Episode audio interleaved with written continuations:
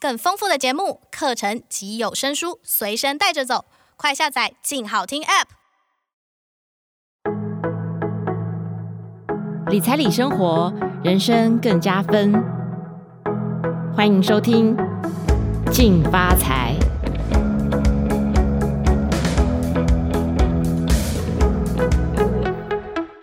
各位听众，大家好，欢迎收听由静好听与静周刊共同制作播出的节目《静发财》。我是理财组副总编施婷莹，坐在我旁边的是理财组记者刘以清。以清跟大家打声招呼。呃，各位听众，大家好，我是静周刊理财组记者刘以清。呃，我们这一集要跟大家谈的主题是户外活动事故频传，意外险赔不赔大解析。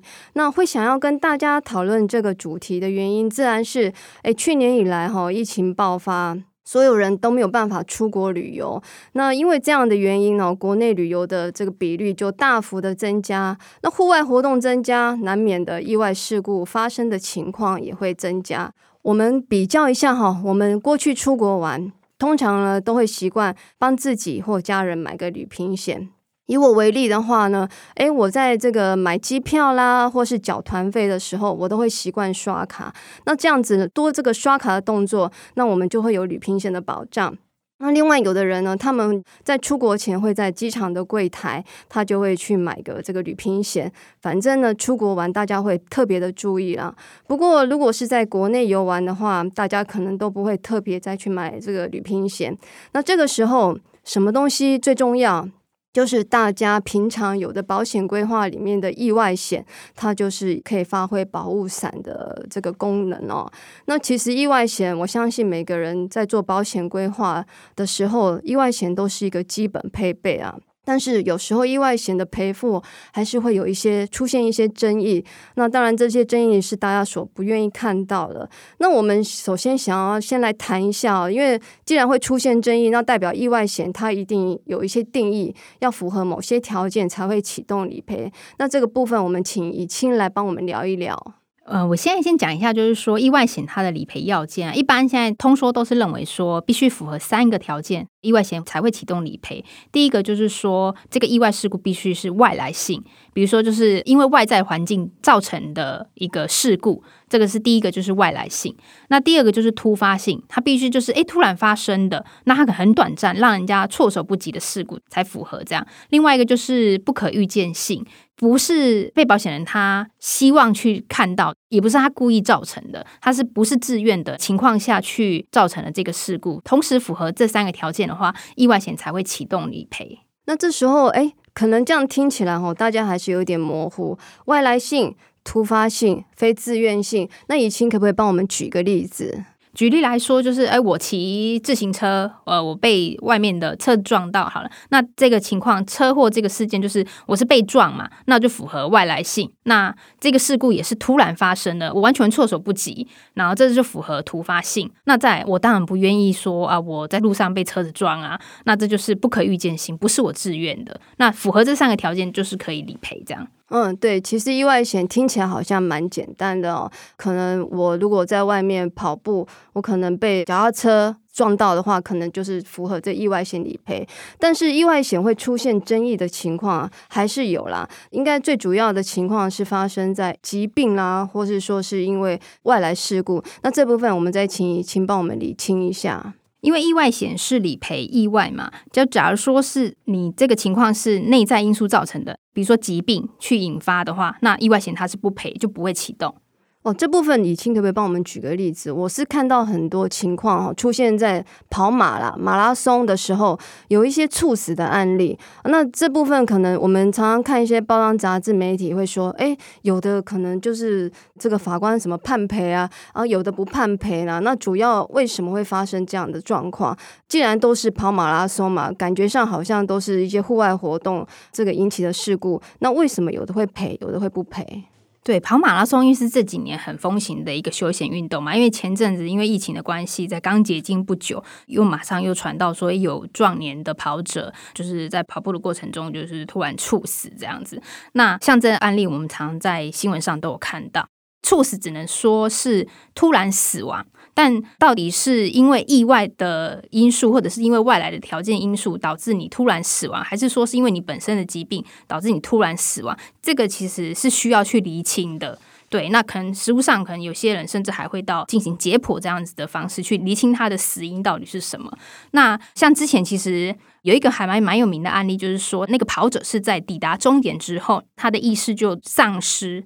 然后紧急送医，但是最后还是不治这样子。那那时候家属就是当然就是说啊，那他有保险嘛，希望说保险公司可以理赔这一笔死亡给付这样。可是保险公司他就是拒绝赔理赔，而且他是主张是说啊，因为被保险人他有心因性的疾病，所以这件事情不是意外事故。家属当然不服啊，所以后来他们就是告上法院。那就是因为意外险可能死亡金的这个部分可能一来一往就是差距蛮大的，所以。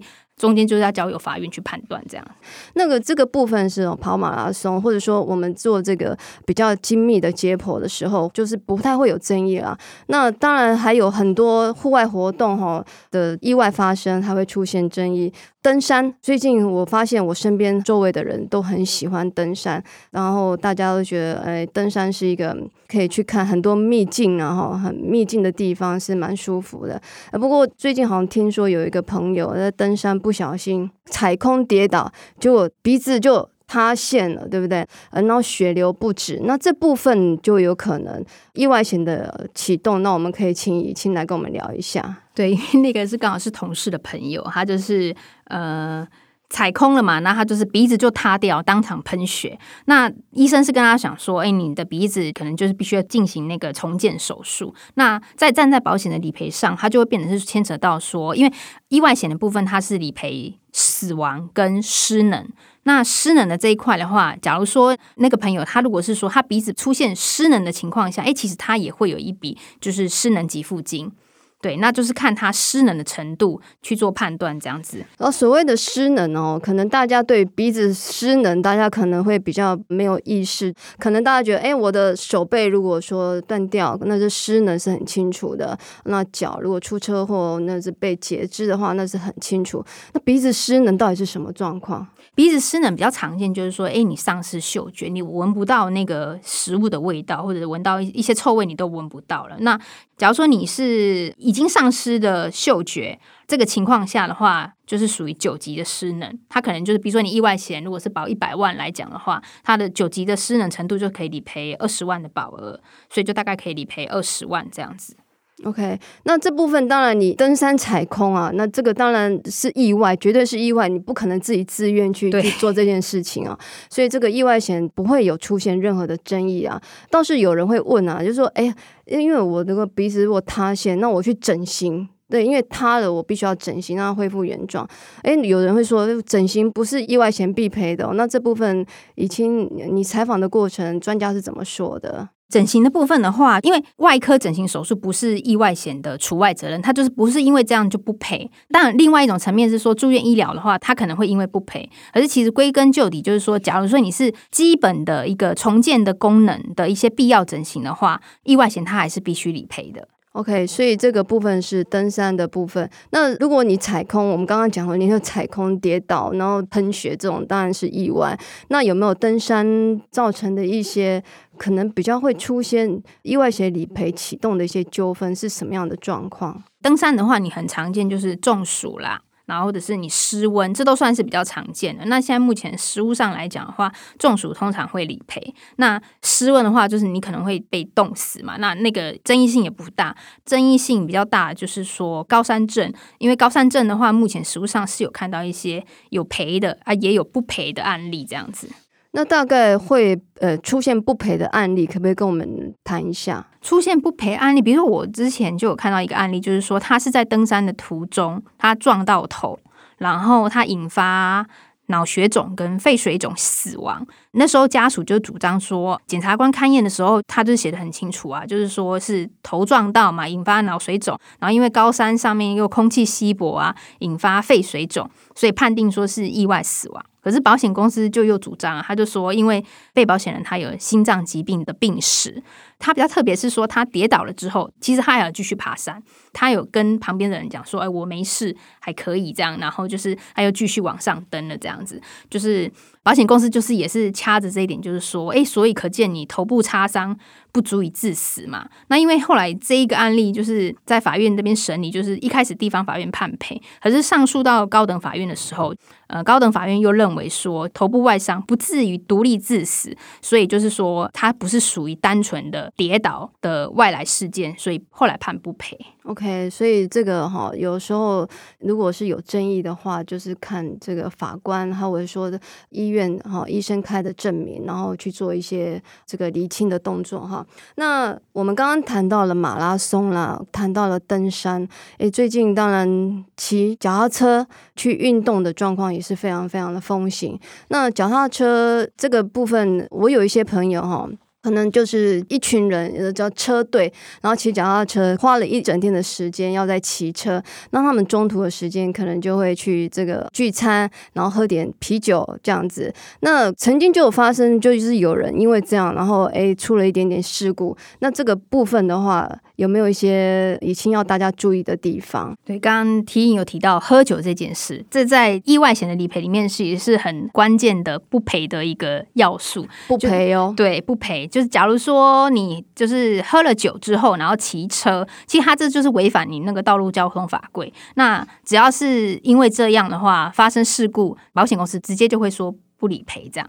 OK，所以大家骑脚踏车为了安全起见，不是开车不喝酒，连骑脚踏车也都不要喝酒哦，避免意外事故的发生。那还有就是，我们常会听到一些，诶，马拉松是一种比赛嘛，哈，然后还有一些大家会去做一些三铁的竞赛。那三铁的竞赛，诶，我记得这个竞赛项目好像也是意外险这个除外不赔的部分。就说，如果你做的这个是一个危险的动作，你去比赛健级比赛，或是做一些脚踏车的比赛，如果是竞赛项目，意外险是不赔的。那这部分以清可不可以帮我们，就是跟我们听众稍微解释一下，意外险还有哪些是不赔的项目？以不赔的来讲的话，就是说，哎，你是被保险人或者是要保人，他故意的一个行为，比如说被保险人他自杀。自杀的话，就是在意外险来讲是不赔的，但在寿险的话，那有另外一层的那个讨论，那个以后可以再说。这样，那还有就是说，被保险人如果是犯罪的行为，比如说啊，被保险人吸了毒，然后他怎么恍惚，然后就是发生了什么事故，那个也是不赔的。那还有就是刚刚提提到了竞赛的那个部分，目前意外险就是不保的一些活动，就比如说你是柔道、空手道、跆拳道，或者是你是脚力、摔跤啊，或者是参加马术。拳击这种特技表演，它也是不赔的。那骑车，还有骑机车、骑自行车、开车也好，那种包括跟竞赛有关的，或者是跟表演性质有关的，这是意外险都是不赔。在你从事这个活动的当下，你就是已经在意外险的保障范围之外了。哦，这个部分可能要特别注意。哎，可是有一点，大家就可能会搞不太清楚啦。那既然马拉松，对不对？有的人去参加马拉松，身上都会挂一个那个布条。那在我想来，我都觉得，那算是竞赛项目。那为什么刚刚提到马拉松会有一些赔跟不赔的争议呢？它不是应该已经被意外险排除在外了吗？马拉松的部分，因为它没有列在竞赛那个项目里面，所以说虽然是竞赛，可是它不是意外险不保的范围。但它的争议在于说，发生事故到底是出自于内在因素还是是外来因素，是这个原因造成它有争议的发生的可能，而不是因为竞赛的关系。OK，所以大家要看清楚了，那是条款的内容的问题了。那我想跟大家分享一下，就是前一阵子，然后就是接连发生的宜兰苏花公路发生游览车的重大车祸，然后又有台铁泰鲁格列车在花莲啊发生的一些事故。那这个事故其实算起来死伤都很惨重啊。那么这个意外险理赔绝对是没有争议性的。不过一开始我们就提到。国人在国内旅游通常不会去买旅平险啊，像我去垦丁五天，我也不会想说我要去买一张旅平险。那像这个时候，诶，可是我们会听到有人他刷卡买了这个台铁的车票，诶，他就有额外的理赔的金额出来。那这部分我们可以请以清跟我们听众朋友分享一下。对，因为像这次泰鲁格列车这边，金管会他们就有统计，就是说在伤亡的名单里面，就是有九个乘客他是刷信用卡买车票，那因为是刷卡的这个部分，他享有就是信用卡附赠的旅平险。那他光这个部分的话，九个人合计起来，就他可能理赔金就超过一点五亿元，他就比没有用信用卡刷卡的乘客，他的理赔金就是平均多出了上千万这样子。这件事就是其实凸显了旅平险的重要，还有就是说大家真的刷卡买车票这个动作，大家都不要小看。嗯，对，因为可能大家会觉得，诶，那才。几百块钱哈，像好像掏个，顺手一掏就付了。这样，对，那其实你如果把卡片拿出来，你就可以多一笔旅平险的保障啊。那再次强调，保险都是备而不用，没有人希望去拿到保险的理赔金。但不过因为备而不用，所以还是要准备好。那尤其是意外险，应该我们可以讲说它是小高短袜的这个保险产品啊，因为你可能缴个几千块。你的保障是数百万的，那如果真的发生事故，这笔钱是可以保护自己，也可以保护你的家人哦。讲到这里，大概节目到了尾声哦。那感谢各位听众的收听，也请持续锁定由静好听与静周刊共同制作的节目《静发财》，我们下次见，拜拜，拜拜。想听爱听，就在静好听。